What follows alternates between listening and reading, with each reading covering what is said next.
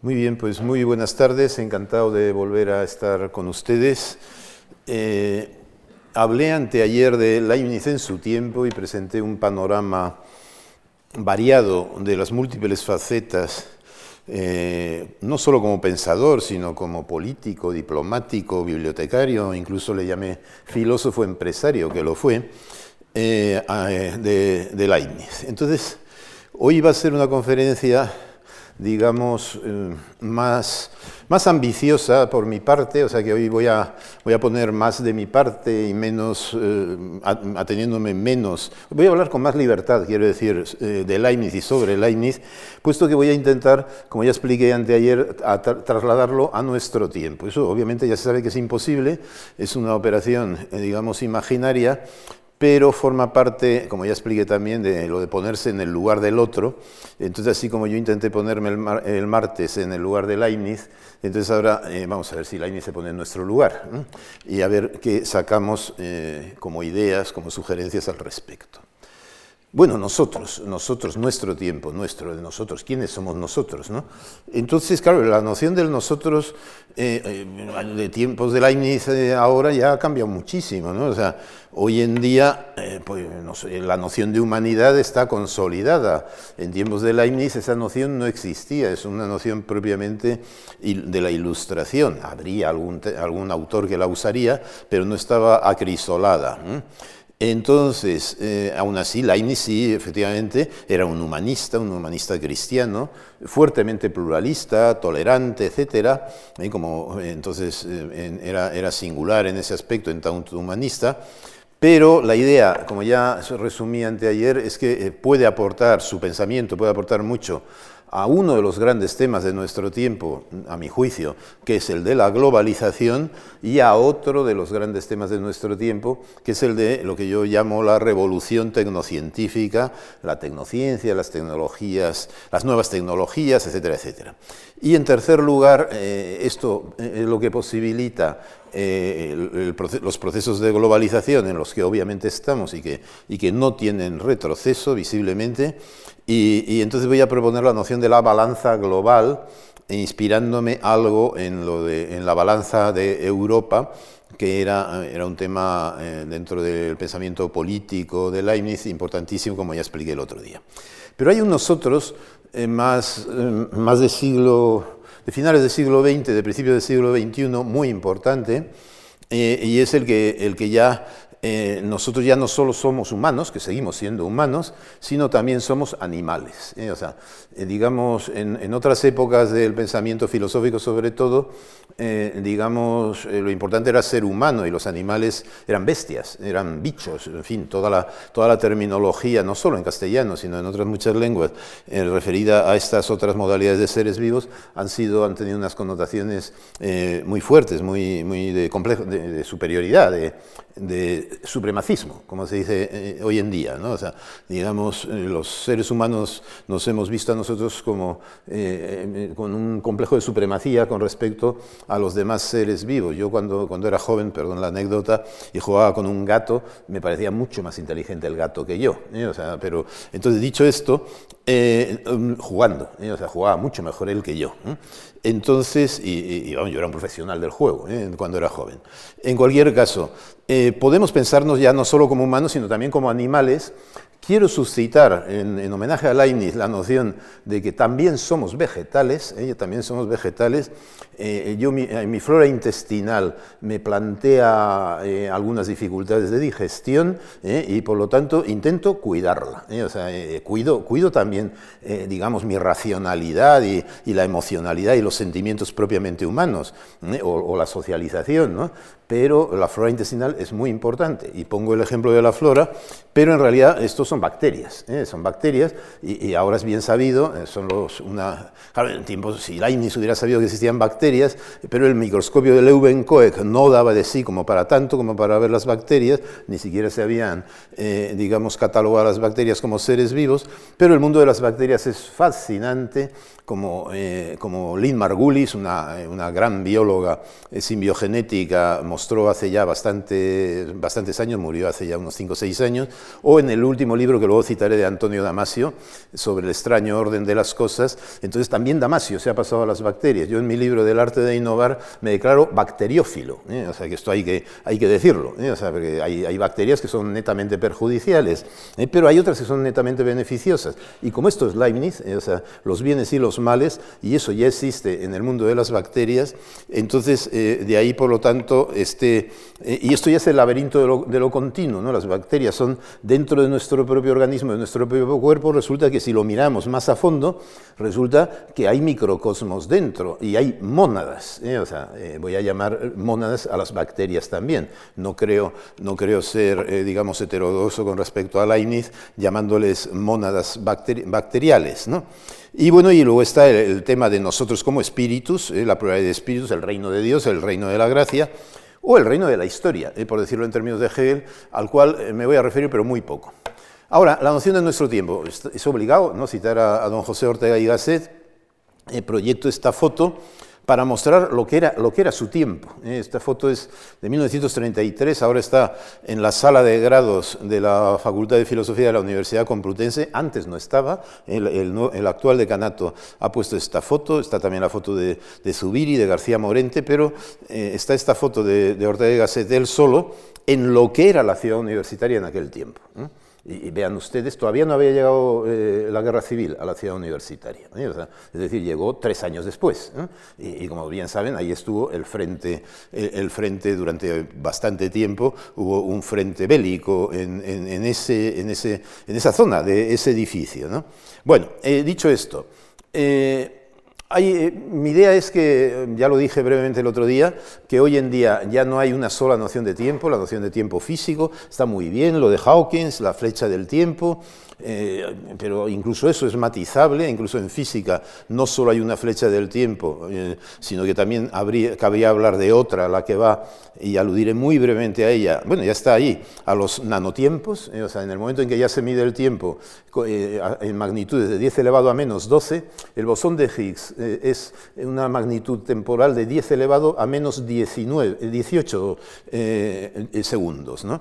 Entonces, se calcula que del momento actual al origen del universo hay 10 elevado a 18 eh, eh, eh, esto lo dice un físico, lo dice Pedro Miguel Echenique, que es Premio Príncipe de Asturias, y, bueno, pues digamos, así como nosotros nos distanciamos temporalmente del origen del universo, pues si miramos hacia abajo, hacia lo hondo de la materia, eh, hacia los nanocosmos, eh, con, gracias a los nuevos eh, nanoscopios y telescopios, el de fuerzas atómicas, el de espectro de barrido, etcétera, etcétera, que son microscopios que han permitido descubrir nuevas modalidades del cosmos, del mundo natural, que no se habían descubierto hasta entonces. Esto para mí es una de las grandes novedades. Pues bien, la idea mía es que desde el pensamiento leibniziano, el descubrimiento de los nanocosmos se teoriza sin problema ninguno. ¿eh? es decir, Leibniz vale perfectamente para hablar de los nanocosmos, del nanotiempo, y, porque él ya eh, su teorización incluía a los microcosmos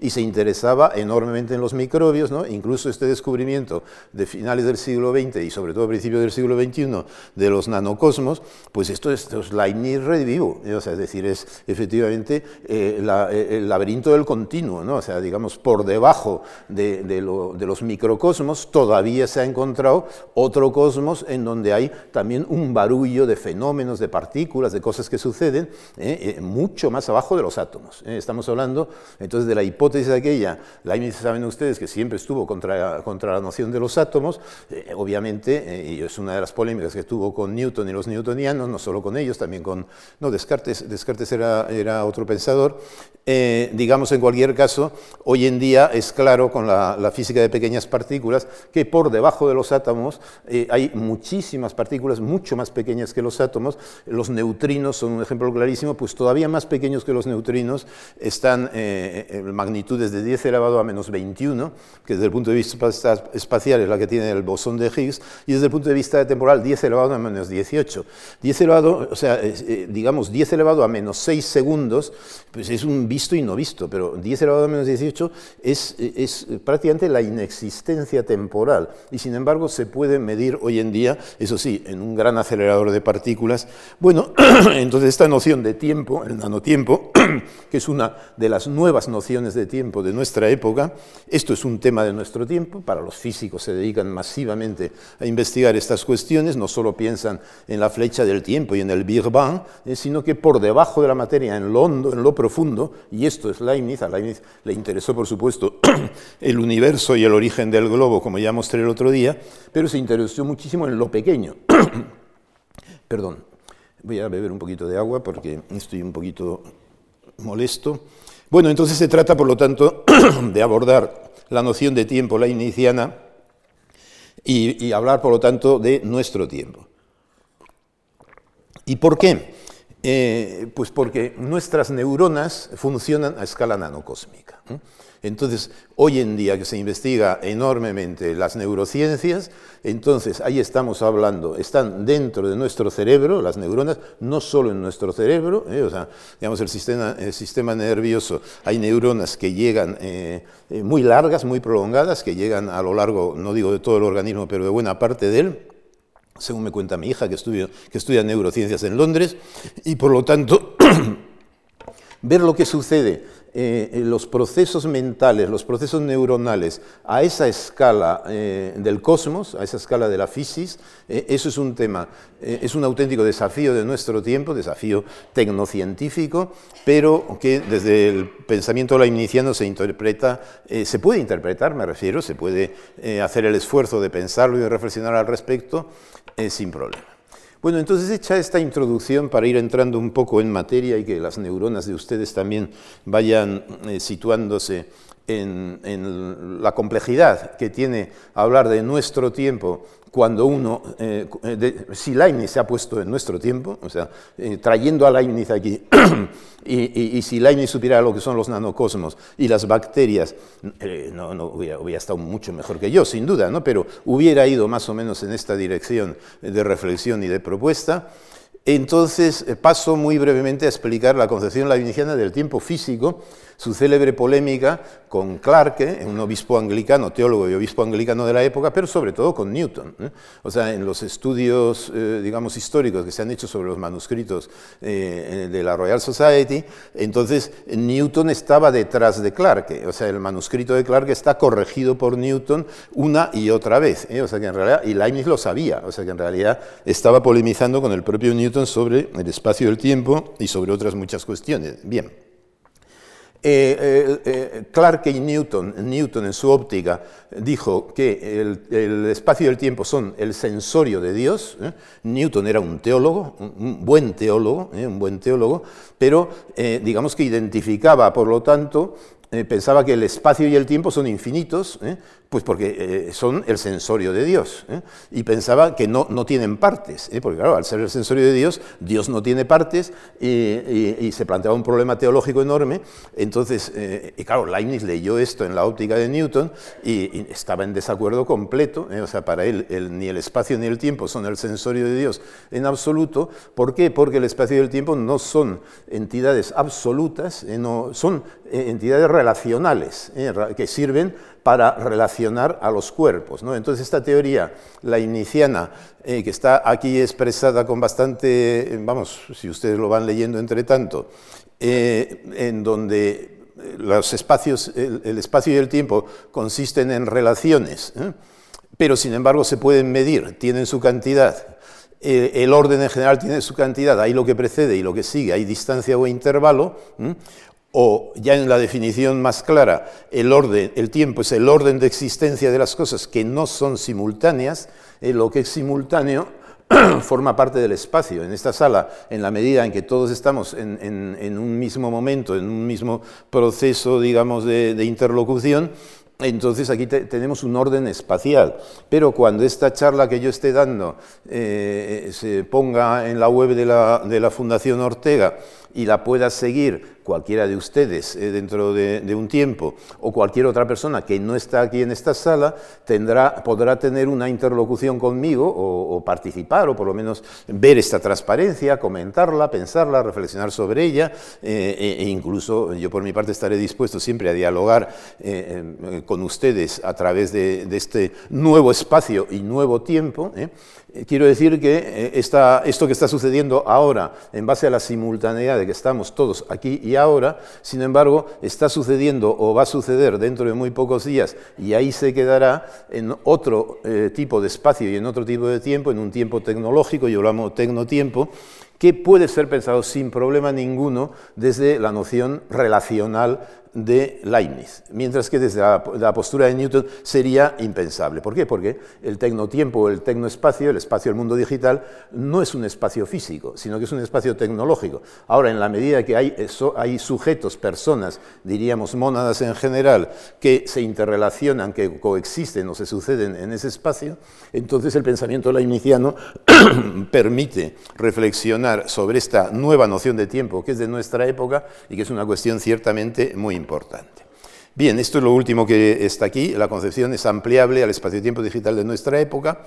No voy a hablar ahora por lo menos de los tres entornos. Aparte de esta concepción del espacio físico y de su polémica con Newton y con Clarke, eh, Leibniz tenía también una concepción metafísica del tiempo que eh, la esbocé el otro día y no voy a insistir en ella, eh, pero sí la recuerdo por si, sobre todo por alguna persona que pudiera no haber estado anteayer.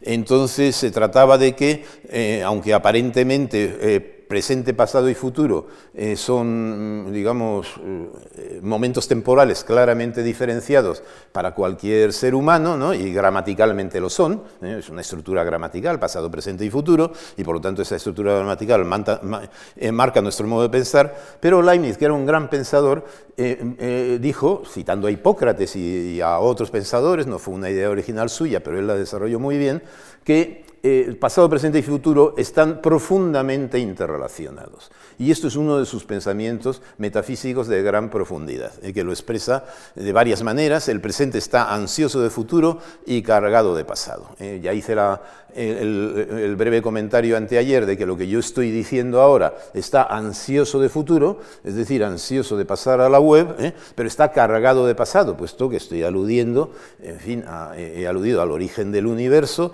he aludido a la a la polémica eh, Clark-Leibniz voy a aludir a muchas cosas del pasado, pero intentando trasladarlas al presente, pero siempre pensando en el futuro. Pues este es el resumen muy, brevemente hecho del pensamiento metafísico de Leibniz sobre el tiempo.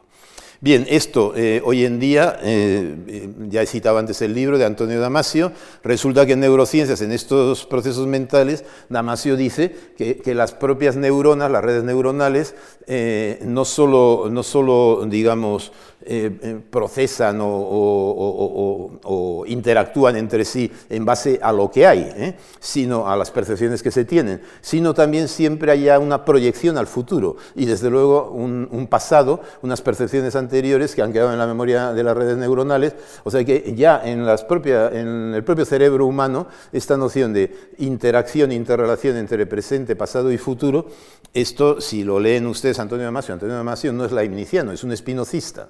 Pero, sin embargo, eh, este pensamiento lo, expone, el libro es muy reciente y es un libro altamente recomendable. Bien, segunda vez que le cito, espero no, volverle a citar más a lo largo de esta charla. Bueno, entonces, tercera cuestión, eh, entrando ya o, siguiendo eh, en, Leibniz, y en, este momento estoy actualizando, poniendo a Leibniz, al pensamiento de Leibniz, con respecto a, los procesos cognitivos, ¿eh? Eh, tal y como eh, son interpretados e investigados hoy en día. Bueno, entonces Leibniz en los nuevos ensayos decía que hay signos familiares que hacen pensar que en todo momento existen en nosotros infinidad de percepciones, pero sin apercepción y sin reflexión. Esta noción, Leibniz es considerado, y hay tesis doctorales y muchos artículos, como el, vamos, el, gran precursor de la noción de inconsciente en Freud. Bien entendido que el inconsciente de Leibniziano no tiene en absoluto las connotaciones sexuales de Freud, ¿eh? pero, pero sí, Leibniz tuvo clarísimo y lo desarrolló muy bien, ¿eh? con gran precisión y con gran rigor, de que nosotros, de que no todo es conciencia, ¿eh? no todo es conciencia, y hay muchas, muchas percepciones que nosotros tenemos que nos marcan y que se nos quedan, digamos, en nuestra memoria y que luego emergen de cuando en cuando, pero sin que nos hayamos apercibido de ellas. ¿eh? Una cosa es la percepción y otra es la apercepción, o conciencia, como se le llama ulteriormente. Bien, entonces esta noción de las pequeñas percepciones Él ponía el ejemplo del bramido ruido del mar, a una cierta distancia del borde del mar, pues se oye un rumor agradable, eh, ni siquiera un bramido. Ahora, si uno está en una tormenta, entonces sí que se oyen los, bramidos de, las olas, ¿eh? y, claro, por lo tanto, cada ola produce ruido, pero a una cierta distancia ese ruido se convierte en imperceptible. La idea de Leibniz es ese ruido lo percibimos. Lo que pasa es que no somos conscientes y por eso lo percibimos como rumor. ¿eh? Es muy agradable oír el, vamos, yo que vivo en San Sebastián, es un placer siempre pasearse, salvo cuando el Cantábrico se pone bravo y entonces, eh, digamos, destruye los puentes, el paseo nuevo, etcétera, etcétera. Entonces es muy diferente, por lo tanto, el cómo se percibe. Ahora, e, este, esta, esta pequeña percepción del ruido del mar, pues es grata, produce bienestar a los que, igual que el olor de la brisa marina, pues efectivamente es un elemento de calidad. Hay gente que la rechazará y que prefiere, eh, vamos, es muy bello también estar en la meseta, y, eh, en la meseta castellana me refiero, y eh, cada cual me refiero en su entorno, tiene pequeñas percepciones que forman parte de sí mismo, o sea, forman parte de su individualidad, que es lo que dice a continuación Leibniz. Esas percepciones insensibles marcan y constituyen al individuo mismo, el cual está caracterizado por las huellas o expresiones de los estados precedentes. lo que hemos olido, lo que hemos sentido, eh, eh, esto nos marca aun cuando no seamos conscientes de ello. Si de repente uno vuelve a un paisaje, vuelve eh, a un lugar, la célebre Magdalena de Proust, ¿no? y de repente, o sea, digamos, se produce digamos, una, una, emergencia y una fuerte impresión psíquica, es el medio de volver a tener recuerdo. O sea, como dice Leibniz, estas pequeñas percepciones de las cuales no nos apercibimos Quiero decir que Leibniz, por lo tanto, es una muy buena fuente de inspiración eh, para las actuales neurociencias, para las ciencias cognitivas en general, y, bueno, eh, era, eh, este era el pequeño excurso. Bien, entonces, hechas estas dos primeras catas, ya les anticipo que no voy a terminar hoy la presentación, porque en realidad la presentación de hoy, así como el otro día sí que la, terminé, hoy no, está más hecha para ser vista con más calma en la, en la web ¿eh? y por lo tanto como en la presentación está mi correo electrónico, podrán ustedes comentar en un futuro eh, cualquier cosa que yo no vaya a comentar ahora. Bien, entonces eh, yo iba, les dije anteayer que lo primero que iba a hacer era hablar de Leibniz como artista filosófico, y, hablar de algunas de sus obras de arte conceptual eh, que permiten eh, pensar conjuntamente lo moderno y lo posmoderno, en particular la filosofía la iniciando la diferencia, siguiendo para ello como fuente de inspiración a Jules Deleuze. Vale. Entonces este era mi objetivo, pero al presentar, eh, dar la última versión de, de esta presentación de PowerPoint, he pensado dejar esto para el final porque, es un tema filosóficamente mucho más complejo eh, y, digamos, me, llevaría más tiempo y prefiero eh, ver previamente estas otras tres, esos otros tres puntos que el otro día yo puse que iban a estar al final. Primero, el pluralismo y el perspectivismo como claves para interpretar nuestra época.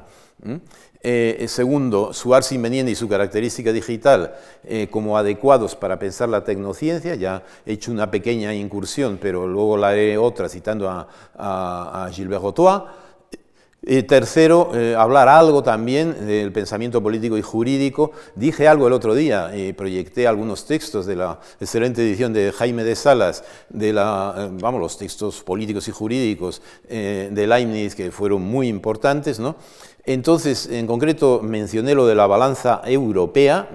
Entonces, mi idea es intentar ampliar esa noción leibniziana de la balanza europea al actual proceso de globalización eh, o sea, digamos, intentar aplicar eh, o, usar heurísticamente el pensamiento de Leibniz para pensar temas de nuestro tiempo, como la globalización, pensar la balanza global, eh, qué papel tendría la balanza europea y básicamente hoy en día la Unión Europea en esa balanza global. En este contexto me va a salir China con toda certeza. para pensar la, la balanza global en el siglo XXI es imprescindible tener presente a China, pero también a América Latina, a Iberoamérica. ¿no? Quiero decir que son temas de nuestro tiempo, desafíos de nuestro tiempo, y qué va a hacer España en concreto, eh, cuál es el papel de España, no solo en Europa, sino también en esta, en esta balanza global y cuál es su rol dentro de la balanza iberoamericana, de las comunidades, digamos, iberoamericanas hispanoparlantes o lusófonas. Bien, entonces dicho esto, que es un poco el guion de lo que quiero decir a partir de ahora, eh, vamos a, otro, a, otra cuestión muy importante eh, por múltiples motivos. Esto es más filosófico si se quiere, pero es clave para, situarse en el mundo leibniziano y, ya verán ustedes que luego tiene una aplicación directa a, Gilbert Rotois y al imperativo eh, tecnológico o técnico, como dice él. Bien. Entonces Leibniz fue el gran pensador de lo posible. ¿eh? Eh, y precisamente por eso surge la noción de mundos posibles y por eso surge la noción de eh, el mejor de los mundos posibles. Bien, Ortega esto lo ha tratado maravillosamente bien en su libro de la idea de principio en Leibniz, en donde iban a ser tres volúmenes ese libro, solo llegó a publicar, ni siquiera lo publicó, salió como libro póstumo. pero bueno, el primer, el primer volumen sobre la idea de principio en Leibniz es un gran libro, como ya dije anteayer, y eh, no llega a entrar de verdad en Leibniz, pero las pequeñas entradas que hace en el pensamiento de Leibniz son extraordinariamente brillantes y cuando habla en concreto de que normalmente los filósofos eh, tradicionales, los filósofos clásicos, se han centrado, han pensado en la física como lo real o, en su época misma, ¿no? en, lo existente, estamos hablando, no sé, de Heidegger, de, Sartre, del existencialismo, que era un tema muy de la época de Ortega, él conoció bien y fue de alguna manera un pensador de la existencia,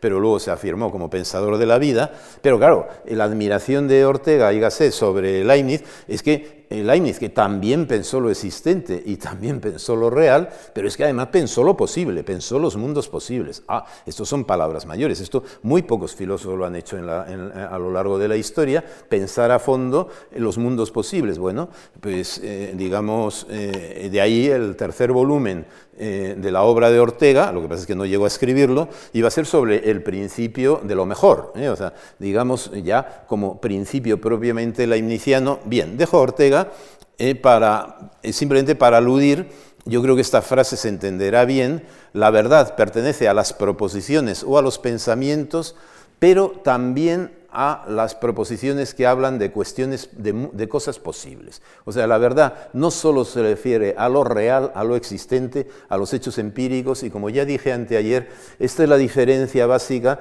entre verdades de razón y verdades de hecho. Las verdades de hecho es una diferencia de Leibniz, ¿eh? está en los nuevos ensayos sobre el entendimiento humano y en otros textos muy, suyos. ¿no? Bien, estas verdades de hecho son aquellas que se refieren a lo que empíricamente podemos percibir, a lo que nos sucede en la vida, pero luego hay otros mundos, otros mundos es lo que podemos pensar ¿eh? o lo que, eh, aun pensándolo, no lo percibimos como esas pequeñas percepciones de las que hablé anteriormente, de las que no nos apercibimos. Entonces, ahí también hay verdades, ¿eh? son verdades de otra índole que hay que investigar de otra manera y esas son las verdades de razón. Vale. Entonces, para hablar de esas verdades de razón, no hay eh, eh, la única vía posible de acceso a esas verdades de razón eh, para acceder a las verdades de hecho, tenemos las palabras, tenemos el lenguaje, tenemos también las fórmulas matemáticas, tenemos las mediciones científicas, etcétera, etcétera. Pero para acceder a las verdades de razón, y esto es Leibniz, el Leibniz racionalista contrapuesto al Locke puramente empirista, Leibniz estaba de acuerdo en que la empiria es importantísima, pero decía, pero es que aparte de la empiria está la razón, está la razón y están las verdades de razón. No todo es empiria, no todo son eh, verdades eh, de hecho. Bien, entonces para acceder a esas verdades verdades de razón, para eso es imprescindible usar signos, caracteres, y entonces, aparte, eh, esa teoría de los signos y de, los caracteres, la semiología de Leibniz, como cité yo a Marcelo Dascal, es una, de sus grandes facetas. El término semiología no existía en tiempos de Leibniz, él hablaba de la característica universal o de la característica, del ars característica, el arte de los signos, el arte de los caracteres, eh, pero, digamos, es uno de los grandes precursores de la semiología que es un término que inventó Ferdinand de Saussure y que hoy en día, bueno, pues digamos, no hay otra cosa, ¿no? O sea, la publicidad, todo el mundo de las redes sociales, en fin, todo lo, que se hace cuando se visibiliza, pues no sé, cualquier espectáculo político, el fútbol, eh, todo pasa por, eh, por el control de los signos y del modo, el modo de usar los caracteres digitales. ¿no? Bien, quiero decir con ello que el pensamiento leibniziano puede ser perfectamente desarrollado y desplegado también en esa dirección. Bien, eh, no voy a entrar en la cuestión más metafísica, pero sí por lo menos proyecto la frase célebre a la cual ya aludí eh, anteayer, porque en realidad cuando Leibniz habla de todo esto, eh, todo ello tiene un fundamento teológico. ¿eh?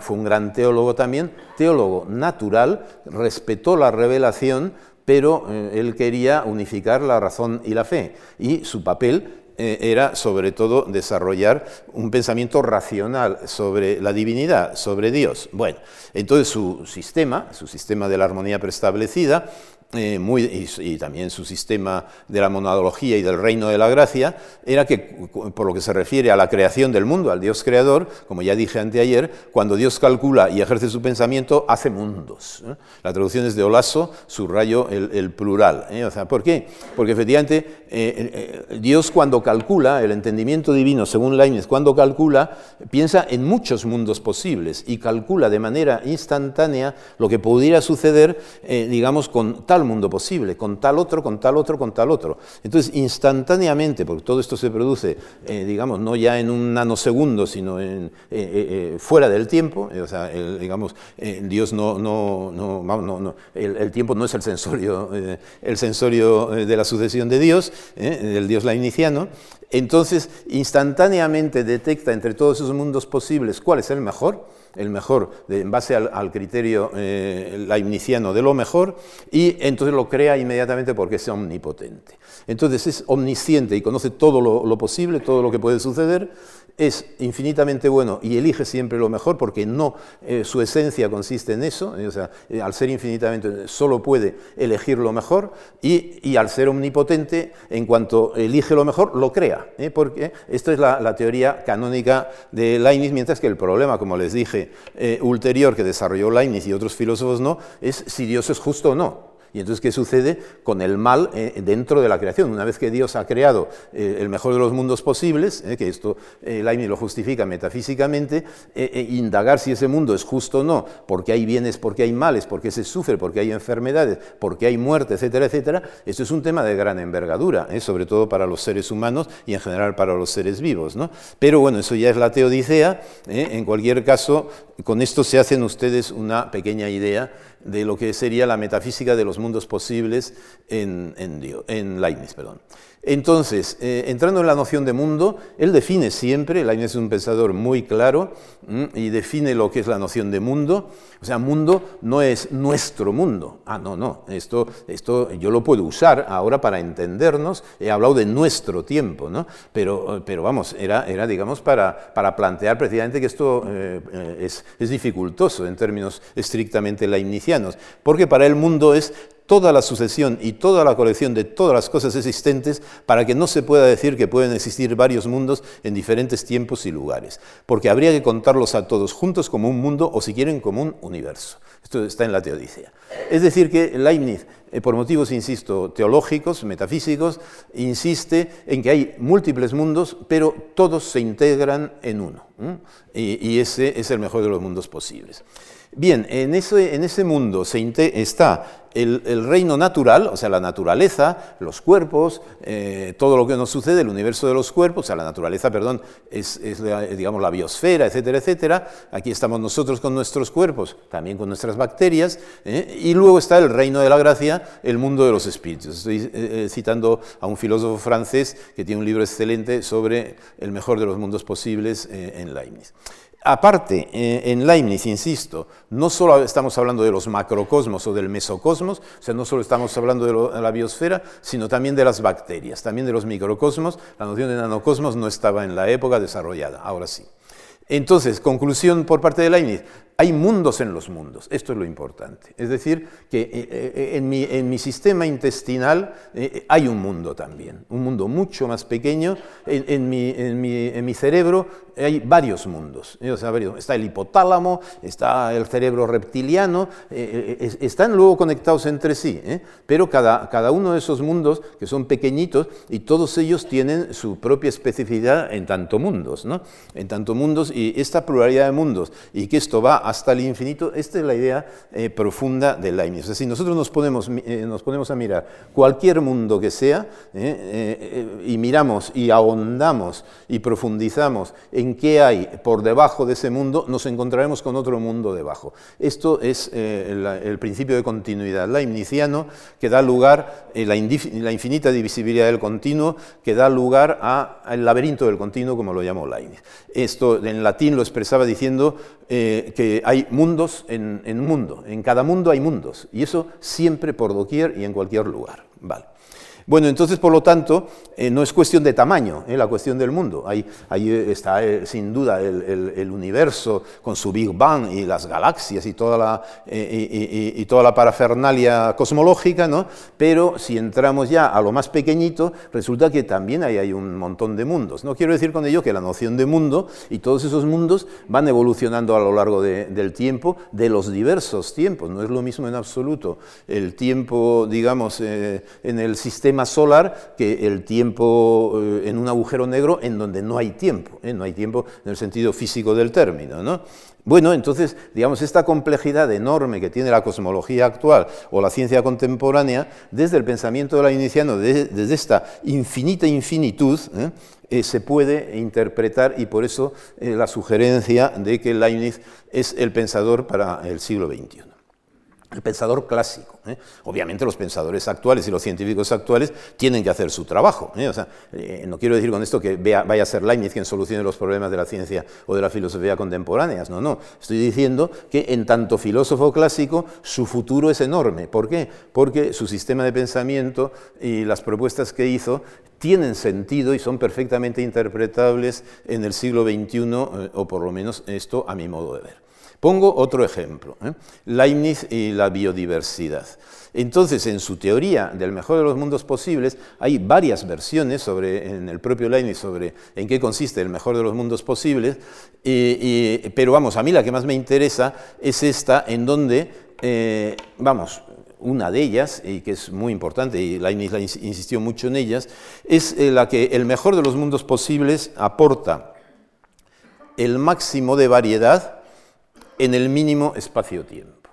Entonces, eh, y por variedad entiende variedad de mónadas, eh, o sea, diríamos de cuerpos, de individuos, eh, para entendernos, pero también variedad de especies. Hay, hay, un texto muy curioso de Leibniz en donde, entrando a fondo, creo que está en la Teodicea, entrando a fondo dice, ¿qué valoraría más Dios? Si el bien del ser, de un ser humano, de una persona, o el, en el mejor de los mundos posibles, o, el, que, el, que, el, dejara de existir una especie animal, y pone como ejemplo a los leones.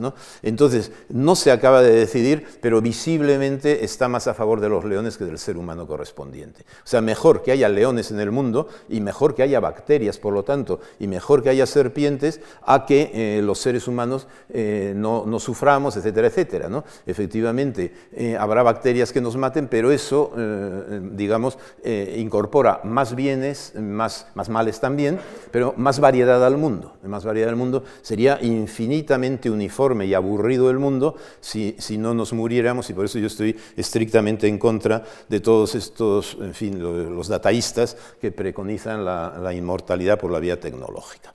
Porque eso eh, sería, sería un mundo espantoso, horroroso, en donde la variedad desaparecería de manera inmediata. Bien, eh, dejo esta cuestión, eh, pero quiero decir con ello que Leibniz es un gran pensador para, de la biodiversidad y para inspirarse en un sentido fuerte, para tener una base sólida, para pensar la la ecología porque él eh, habló de mónadas vegetales, de mónadas animales y de mónadas humanas, pero reconoció, por lo tanto, desde luego que los animales tienen alma e incluso insinuó más de una vez que incluso los vegetales también cabría hablar. Eh, quiero decir con ello que, eh, yo esto no en broma, sino digamos por lo menos en debates, hay que, no, no basta con ser animalista hoy en día, sino que también hay que dar el paso y comenzar a ser vegetalista. Bien. entonces, menciono aquí a Leibniz y Voltaire, eh, eh, claro, digamos el, el asunto el asunto es que, es que Voltaire no, es un malentendido, Voltaire no entendió a Leibniz. ¿Por qué? Pues porque, vamos, probablemente ni lo leyó. ¿eh? O sea, eh, Leibniz tuvo la mala suerte de ser difundido por Wolff y se generó una especie de escolástica leibniziana. ¿Por qué? Porque no se habían publicado los textos de Leibniz, esto ya lo dije ayer, ¿eh? los nuevos ensayos, que es donde está toda la teoría de las pequeñas percepciones, solo se conoce en 1765 y es un libro escrito en 1705. ¿Por qué? Porque el duque de Hannover había prohibido la, publicación de los manuscritos inéditos de Leibniz. Bien, entonces Voltaire, no digo, no sé si esto sucedió o no, esperemos que, hubiera leído eh, la Teodicea, muy probablemente lo leyó, pero muy probablemente no se había leído igual los nuevos ensayos y la teoría de las pequeñas percepciones. Habría que verlo, ¿eh? yo no soy un experto en Voltaire. En cualquier caso, lo que seguro que le llegó a Voltaire es lo que se decía del optimismo. Leibniz jamás, eh, como cité yo a Ortega y Gasset ayer, jamás utilizó la palabra optimista ni se declaró optimista y sin embargo pasa a ser por el optimista radical.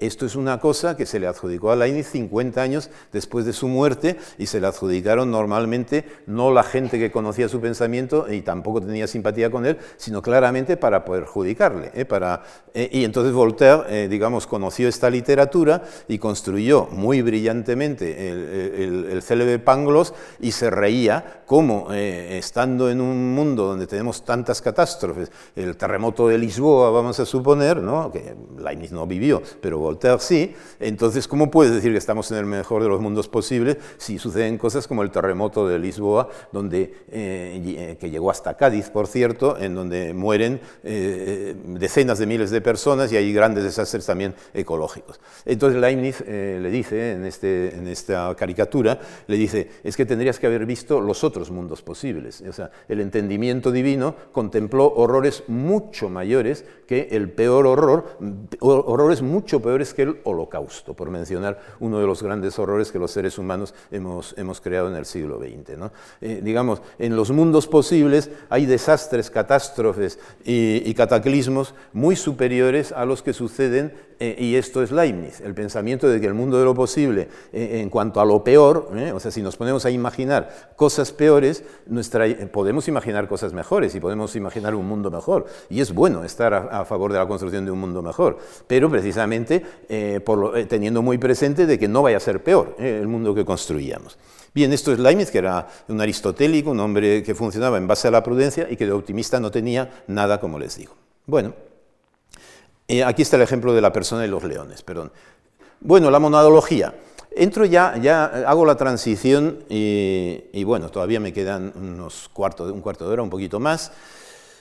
Hago una transición ya a la segunda parte de, mi charla, que es eh, eh, Leibniz como artista, eh, como artista, artista filosófico. No se suele hablar de la filosofía, de las artes filosóficas, vamos, por lo menos yo he leído poco al respecto, yo creo que es uno de los temas de, gran futuro y, por lo tanto eh, y que Leibniz es un gran artista, no es el único gran artista, ni muchísimo menos en la historia de la filosofía, pero es uno de los grandes, no cabe la menor duda. Eh, también lo es Spinoza, por supuesto, y también Voltaire. ¿eh? es decir, no, estoy desmereciendo. Ahora, claro, en el momento en el cual dejamos de pensar la historia de la filosofía desde un punto de vista hegeliano, como si fuera un, un progreso continuo y uno se remite a los anteriores y los mejora, eso es completamente falso. En la historia de la filosofía esto no sucede. Y, esto, pues el, propio Jules Deleuze lo dice con toda claridad. Niega esta concepción hegeliana y basada en el espíritu absoluto, en donde la historia de la filosofía que parece que camina, camina, camina hacia, hacia el momento de la parusía final del espíritu absoluto. ¿no? Bien, entonces, no quiero decir con ello que no sea Hegel, Hegel es un gran artista, vamos, haber concebido el espíritu absoluto, esto hay que hacerlo, ¿no? Pero así como se puede pensar a Hegel en tanto artista filosófico, eh, él, probablemente no concebiría a, otros filósofos, los concebiría como superados, ¿eh? y, no sucede así. O sea, en, en, este momento, eso es lo típico de la filosofía y cualquiera que damos clase de filosofía o hemos dado clase de filosofía lo sabemos. Para introducir a una persona en la filosofía, basta con que lea a un gran autor, a un clásico de la filosofía, y con eso ya está situado. O sea, yo nunca pretendo enseñar a Leibniz, de hecho no, no he dado jamás cursos sobre Leibniz en la universidad. ¿eh? O sea, y sin embargo yo pienso que para mí es el filósofo, el pensador más interesante es Leibniz, y desde luego el más artista, como ahora estoy diciendo. Pero eso no me hace, no me convierte en un predicador de Leibniz, ni, ni la gente no tiene por qué ser leibniziana, igual que no, y por eso lo comparo con las artes. ¿eh? O sea, a uno le puede gustar, qué sé yo, Goya y también Velázquez, ¿eh? y, le puede gustar también Picasso y le puede gustar eh, cualquier otro pintor contemporáneo, Antonio Saura, vamos a suponer, por mencionar a, alguien a quien estaba a punto de citar, al final no lo, no lo he hecho. ¿no? Bien, entonces, si miran ustedes, se sitúan, por lo tanto, en la historia de la filosofía como si fuera la historia de un arte, ¿eh? de un arte, es un arte que se hace con palabras, ¿eh? es un arte discursivo. Eh, tiene su componente, por lo tanto, literaria, pero no es equivalente a la historia de la literatura. es decir, porque el logos filosófico tiene su especificidad, y normalmente un filósofo ha leído a los filósofos anteriores y precisamente por eso sabe practicar este idiolecto filosófico eh, y, utiliza términos, por lo tanto, técnicos como uno de ellos es el de mónada. ¿eh? Mónada es un invento de Leibniz, eh, vamos, un invento como, como, término técnico, el término, el término ya está en Grecia, monás. Él lo publica por primera vez en el Sistema Nuevo de la Naturaleza en 1695 y allí aparece también la noción de armonía preestablecida. Bien, entonces la sugerencia que les estoy haciendo es que la invención de la mónada o la invención del sistema de la armonía preestablecida y luego su desarrollo, no en forma de cuadro o en forma de sinfonía, sino en forma de manuscrito, ¿eh? eso que tienen ustedes a la derecha, eso es una obra de arte filosófica. Eso es una obra, incluida las tachaduras. ¿eh? Los que nos hemos dedicado a transcribir manuscritos inéditos de Leibniz sabemos perfectamente que las tachaduras son tan importantes, eh, lo que se quita es tan importante como lo que se queda. ¿eh?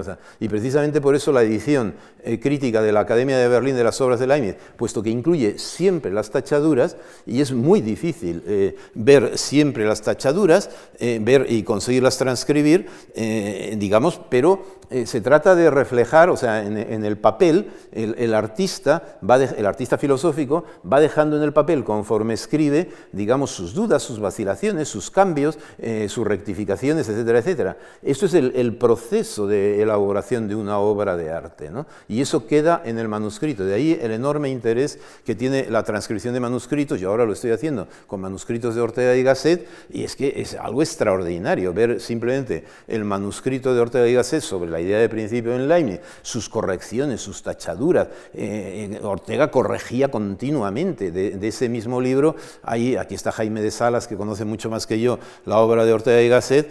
Eh, digamos, mm, hay no menos de tres o cuatro correcciones. Él era muy maniático en las correcciones, corrigía las galeradas, corregía la versión mecanografiada, y entonces editar a Ortega y Gasset es una tarea de una gran complejidad. Bueno, editar a Ortega y Gasset y editar a, a Nietzsche o a cualquier filósofo, ¿no? Eh, como también es muy interesante hoy en día ver una obra de arte, eh, un cuadro me refiero, y verlo, ver con rayos X las cosas, el proceso de construcción de la obra de arte, que esto el artista normalmente lo tapaba cuidadosamente y lo borraba, igual que el filósofo tachaba y pensaba, y esto no lo daba a la, imprenta, pero luego en cambio hoy en día si se queda el manuscrito eh, podemos profundizar en ese microcosmos, ¿no? Es decir, que también aquí se aplica la tesis leibniziana de que en ese pequeño cosmos simbólico, semiótico, que es un manuscrito, resulta que hay tachadura. La tachadura no es lo mismo que el texto, pero sin embargo es un microcosmos escrito también, tiene sentido, aunque sea precisamente porque implica una valoración. Esto lo tacho, esto lo tacho eh, y por lo tanto hago una valoración negativa. Y en cambio esto lo conservo y lo voy a dar al público. Eh, y se lo voy a mandar al príncipe Eugenio, que es a quien le mandó eh, la copia en limpio de la monadología. Bueno, entonces, eh, eh, yo creo que con esto ya se hacen ustedes a la idea de en qué sentido eh, planteo la cuestión de, la, idea, y si no me da tiempo de tratar la cuestión de Leibniz como, artista filósofo, pues, pues yo creo que con esta, esta primera entrada verán ustedes luego la presentación en la web y podrán, podrán, digamos, entrar más a fondo en este tema, que es de gran envergadura y de gran interés. Bueno, Leibniz es un pluralista, eh, un pluralista radical, eh, puesto que defiende el pluralismo ontológico, hay múltiples mundos posibles, dentro del mundo real, del mundo existente, hay infinidad de mónadas, eh, cada, mónada tiene su propio mundo, esos mundos no tienen ventanas entre sí, perdón, las mónadas eh, no tienen ventanas entre sí, los mundos sí, los mundos de cada individuo sí que tienen ventanas entre sí, la prueba es que nos estamos viendo e interactuamos entre nosotros, pero la mónada es otro tipo de, de entidad, y bueno, esto da lugar a una teoría que es muy importante, que es la del perspectivismo, es decir, que cada mónada, cada sustancia, según Leibniz, es un microcosmos por sí mismo, es un modo de estar y de ver el mundo, ¿eh? y, por lo tanto eh, eh, la pluralidad del mundo, y precisamente por eso es el mejor de los mundos posibles, porque cada, como cada, cada ser vivo tiene su propio mundo, su propio Lebenswelt, en su propio mundo de vida, entonces tenemos mundos a barullo, ¿eh? o sea, tenemos infinidad de infinidad de mundos. ¿eh? Y precisamente esa es la tesis que le lleva a Leibniz a afirmar que estamos ante el mejor de los mundos posibles, que luego en ese Lebenswelt hay placer, hay sufrimiento y hay muerte, eso es otra cuestión. ¿eh? O sea, lo importante es que haya vida, y como vida sin muerte no hay, pues, pues entonces efectivamente es más importante que haya vida, aunque haya muerte, a que, eh, a que no, no, suceda nada, ¿eh? no haya diversidad. Bien, eh, hay una pluralidad de, principios. esto volveré luego sobre esta cuestión citando a Ortega. La pluralidad de los principios en Leibniz es un tema muy importante. Eh, Leibniz fue un racionalista sin duda, pero también un empirista, como he sugerido, es decir, que metodológicamente y epistemológicamente era enormemente pluralista. En religión no digamos, fue el irenista, eh, digamos, principal de la época. Esta frase es brillante, es posible salvarse en cualquier religión, siempre que se ame a Dios sobre todas las cosas. Esto hay que decirlo, ¿eh? Hay que decirlo y hay que escribirlo. Esto se lo escribió la princesa Sofía y es una tesis fundamental, no solo desde el punto de vista de la tolerancia, esto es mucho más que tolerancia religiosa, es afirmación del pluralismo religioso, es decir, que por cualquier vía religiosa se llega a Dios si uno se pone a ello. Esto, esto vale para el mundo actual, para el mundo contemporáneo, o no vale. ¿eh? Estaría muy bien, me refiero, que este tipo de principios, en este momento en que estamos otra vez en guerras de religiones, o hay, perdón, no, no es que estemos en guerra de religiones, pero hay amagos de nuevas guerras de religiones, entonces eh, introducir ese tipo de nociones leibnizianas es un poco mi propuesta. Del pluralismo político no voy a hablar. El pluralismo cultural es interesantísimo. Esto, o sea, eh, incluso hay autores que le llaman multiculturalista, Leibniz, es impensable. En aquella época la noción de, de multiculturalismo ni existía, ¿no? Pero en su libro sobre China, en uno de sus libros sobre China, Las novísimas cínicas, eh, afirma claramente que es muy bueno que haya varias civilizaciones y no solo una, eh, porque cada una de esas civilizaciones son expresiones del mismo universo desde diferentes perspectivas. Esto eh, yo le cito a, María Rosa Antoñaza, pero Concha Roldán también ha tratado muy a fondo esta cuestión en la correspondencia de Leibniz con, sus con, con los jesuitas, los misioneros jesuitas. Entonces, el, el interés de Leibniz por la cultura china, del cual ya hablé anteayer, y que era su interés con el zar de Rusia, entonces este es el tema de nuestro tiempo, ¿eh? o sea, por si no me da tiempo a, tratarlo luego. O sea, digamos, eh, cómo Europa independientemente de la, emergencia potentísima de los Estados Unidos de América y en general de Norteamérica, pero cómo Europa tiene que establecer vías en la balanza global con eh, Rusia y con China sin perder, claro está, eh, su relación con los Estados Unidos de América, ni con América Latina. En el caso de España, esto es la balanza global, por ahí va la idea. Ya no se trata solo de pensar cómo organizamos Europa, sino en el proceso de globalización, los criterios leibnizianos son criterios muy plausibles para pensar en una balanza global, por si no me da tiempo de tratarlo luego. Bueno, dejo lo, último porque yo creo que esto ya está visto, eh, el perspectivismo. Esta frase, léanla ustedes porque es la frase célebre de Leibniz, así como una ciudad eh, contemplada desde diferentes perspectivas o diferentes lados parece eh, diferente, parece distinta, y, está por lo tanto, conforme uno gira en torno a una ciudad, eh, se haya como multiplicada desde el punto de vista de la perspectiva, ocurre lo mismo con la sustancia simple, con nosotros. ¿eh? O sea, nosotros vemos el mundo, vemos la biosfera, vemos el mundo físico desde nuestra propia perspectiva. Es, eh, por lo tanto, hay una infinidad de puntos de vista y modos de ver el mundo. estos son puntos de vista diferentes, cada cual tiene su propio microcosmos, su, propia, su propio modo de estar en el mundo, pero estos son las perspectivas de uno de los diferentes puntos de vista de cada mónada, puesto que además cada mónada puede ir variando a lo largo de su vida, eh, si no su punto de vista, sí por lo menos su percepción y su modo de actuar en el mundo. Bien, frase de, de, Leibniz a Lady Mashan, también a una mujer, o sea, no hace falta... Eh, igual esa idea está también en la Teodicea, eh, pero eh, tan brillante y tan claramente expresada no está. En la correspondencia con las princesas y con las, las damas de su época, Leibniz tiene expresiones brillantísimas. El punto de vista está en el cuerpo. Esto, esto Deleuze, Deleuze dice que esto es una belleza de frase, es decir, la mónada efectivamente no tiene ni ventanas ni puertas, pero tiene cuerpo, ¿eh? tiene cuerpo y, ese es su punto de vista. Es el punto de vista de la mona, de la sustancia del alma, he dicho en términos clásicos, nuestro punto de vista como almas es nuestro cuerpo. ¿no? Esto es Leibniz, Leibniz en sentido fuerte. Yo pienso que esta noción sigue teniendo sentido hoy en día. Y entonces ahora sí ya empiezo, le cito por primera vez a Deleuze, será necesario que haya en el fondo de cada nación individual un punto de vista que la defina. Pues bien, dice Deleuze, ¿eh? El sujeto es segundo en relación al punto de vista. Esta frase es, muy radical, pero es tremendamente leibniziana. Digamos, eh, todos los filósofos ah, contemporáneos hablan del sujeto, ¿eh? de la subjetividad. según Deleuze, interpretando a Leibniz, dice, lo importante es el punto de vista. O sea, una cosa es el punto de vista y ahí, ahí surjo yo pero yo como sujeto no doy la talla, ¿eh? o sea, digamos, eh, no percibo bien, eh, es confuso, tengo percepciones insensibles, ¿no? O sea, uno tiene su punto de vista, pero sin embargo, en tanto sujeto, es mucho menos relevante la noción de sujeto que la de punto de vista. Esto es un desafío enorme, pues no sé, para, no sé, para Foucault, o sea, para los deconstructores de la noción de sujeto, ¿no? Entonces, en ese sentido, estos son temas mucho más abstractos y por eso surge los el perspectivismo de Leibniz, que luego eh, desarrollaron, vamos, de otra manera, bien entendido, pero los otros dos grandes autores perspectivistas son eh, Nietzsche y Ortega y Gasset. Les pongo la foto de los tres. Eh, y, y, menciono también, que no he conseguido la foto, por lo menos no junto con los tres, Perdón, fotos no, son, bueno, sí, son fotos. La de Ortega y la de Nietzsche son fotos, lo de, lo de Leibniz es un cuadro.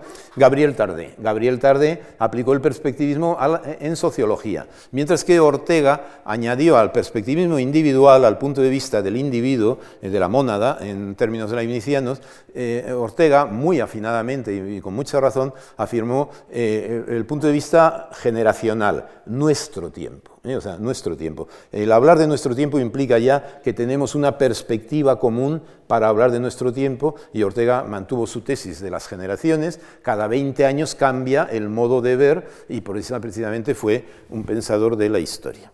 Bien, ya eh, me quedan ya solo dos, tres minutos. Menciono lo de los principios muy brevemente, ya que estoy citando a Ortega. Y eso, eh, eh, estoy citando todavía a Deleuze, perdón, eh, esa frase de la primera es de Deleuze, eh, y, Deleuze le cita a Ortega, diciendo qué, gran obra la de Ortega y Gasset sobre Leibniz cuando habla de los principios. Y, dice Leibniz, y, aquí le cito a Ortega, Leibniz es por excelencia el hombre de los principios.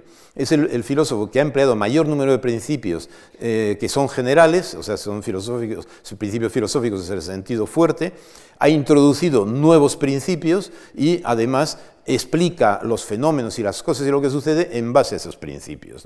Entonces, en mis términos, dicho en mis términos, eh, esto yo le considero a Leibniz como un filósofo innovador, como un innovador que presenta nuevos conceptos, el concepto de mónada, el concepto de armonía preestablecida, eh, otros muchos conceptos que ya he expuesto anteayer y hoy también, pero también nuevos principios. O sea, la capacidad para inventar un nuevo principio general, el principio de razón suficiente, que es uno de los grandes principios de Leibniz, esto es una aportación filosófica, es una obra de arte como tal, ¿eh? o sea, la noción de principio de razón suficiente, o el principio de Arlequín, ¿eh? que es mucho más barroco y mucho más teatral, todo es siempre como aquí.